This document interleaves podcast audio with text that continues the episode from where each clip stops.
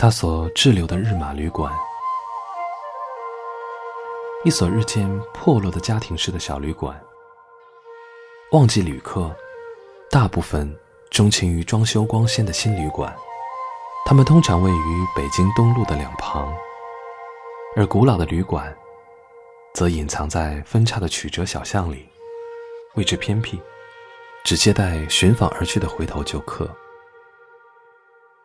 日马里面有看了 LP 介绍之后慕名而来的鬼佬，住的最多的是韩国人和日本人。也有一些欧洲客。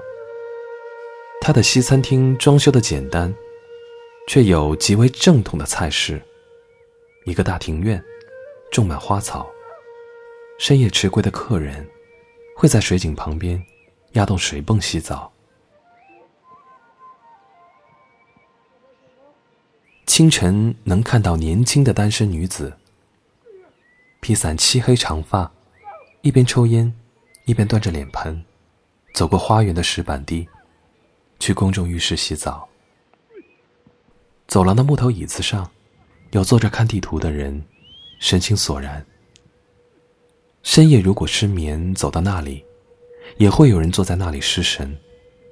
有些人已经在这里住了很长时间，有些，则只是停留一两夜，就要再次出发。走过去借个火，或搭讪几句。都是极其自然的事情，可以随时说话，随时失去踪迹。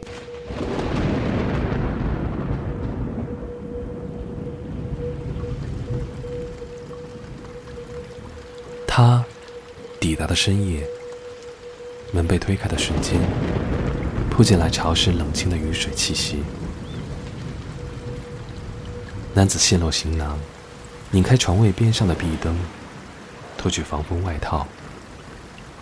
化学纤维质地的精密衣料在空气中生硬摩擦。爬满雨水的玻璃窗被幽暗灯火照亮。浮现出的来自南方的男子，容颜如同二十五岁般年轻。他看到他的眼睛比他的脸老了十年。因此，透露了他真实的年龄。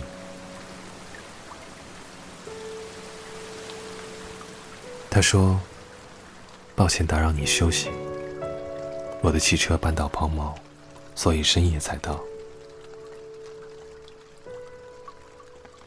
他的语调清淡，并不显得拘谨，仿佛已经与他熟识很久。在出发之前，他上网查找关于拉萨的资料。看到他的名字，一些曾经来到拉萨的旅行者回到城市之后，会在网上的游记或日记里提到日马旅馆三零七房间的女房客。每天早上在走廊里煎煮中药、不发一言的古怪女子，身患疾病，不了了之，在拉萨无所事事的滞留。他们猜测他的疾病，无人知道他的过往，只知道他叫庆州。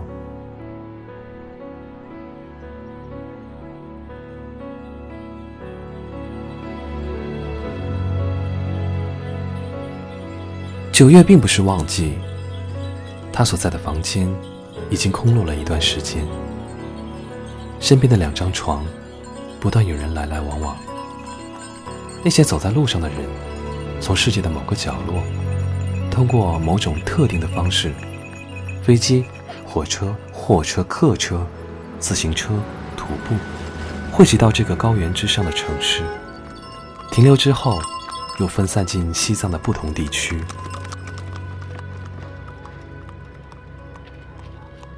这些曾共眠过长夜漫漫的人，在客房里留下各色体温、气味。和声音，拍打起伏，如同潮水。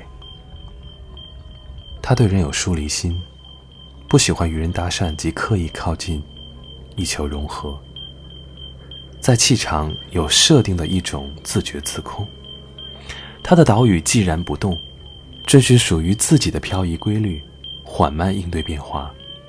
这使他觉得安全。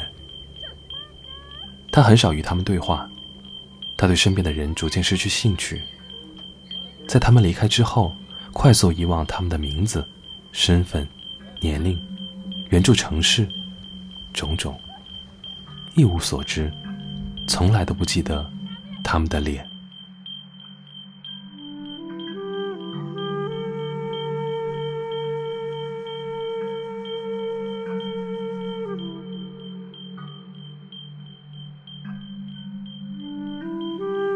此刻，他看到她的美，倒映在河流之中的水仙，自觉自适，却不知晓这美会令人动容。坐在暗中，淡淡的火光照耀，欲言又止的眼角眉梢，细长拖延。他看到她的第一眼，看到她与这个世间的距离。间隔一步之遥，是这样的男子，宛若断崖独坐，凝望蓝色海面，心平如镜。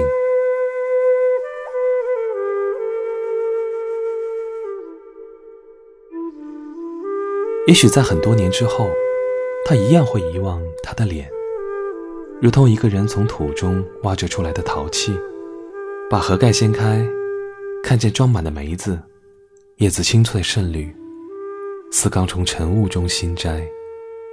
被暴露之后不到一分钟，树叶和果子就迅速转黑腐朽。